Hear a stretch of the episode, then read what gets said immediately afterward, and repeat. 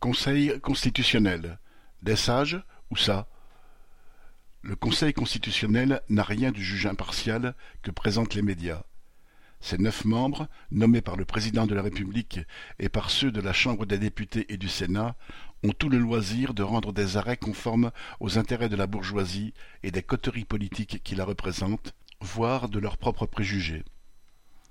Quelques décisions suffisent à rappeler ce rôle du Conseil. En 1982, sous Mitterrand, il annula une loi pourtant bien timide sur la parité, arguant que le principe d'égalité ne permettait pas de différencier les citoyens en fonction de leur sexe. En 1995, il valida les comptes de campagne présidentielle de Jacques Chirac et d'Édouard Balladur. Les conseillers savaient que ces comptes recelaient de graves irrégularités, dépassements du plafond autorisé et versements en liquide qui auraient dû entraîner l'annulation de l'élection mais il ne fallait pas révéler la fraude au grand public. On ne connut les dessous de la décision que vingt-cinq ans après, délai pendant lequel les délibérations sont soumises au secret.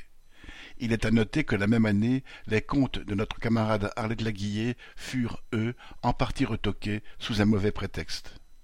En 2012, c'était la taxe de 75% touchant les 1500 personnes ayant un revenu d'activité excédant un million d'euros, la taxation exceptionnelle de solidarité promise dans sa campagne par François Hollande qui était renvoyée aux oubliettes.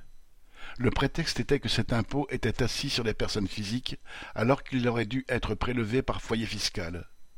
Cela évitait de reprendre ouvertement la campagne de la droite contre une mesure confiscatoire. La Constitution est bonne fille, elle permet de justifier tout et son contraire, et les membres du Conseil ne s'en privent pas.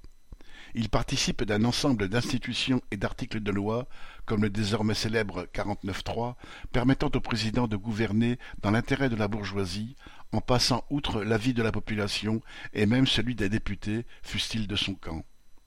Sous le règne de la bourgeoisie, le mot de démocratie prend un sens vraiment capital. Daniel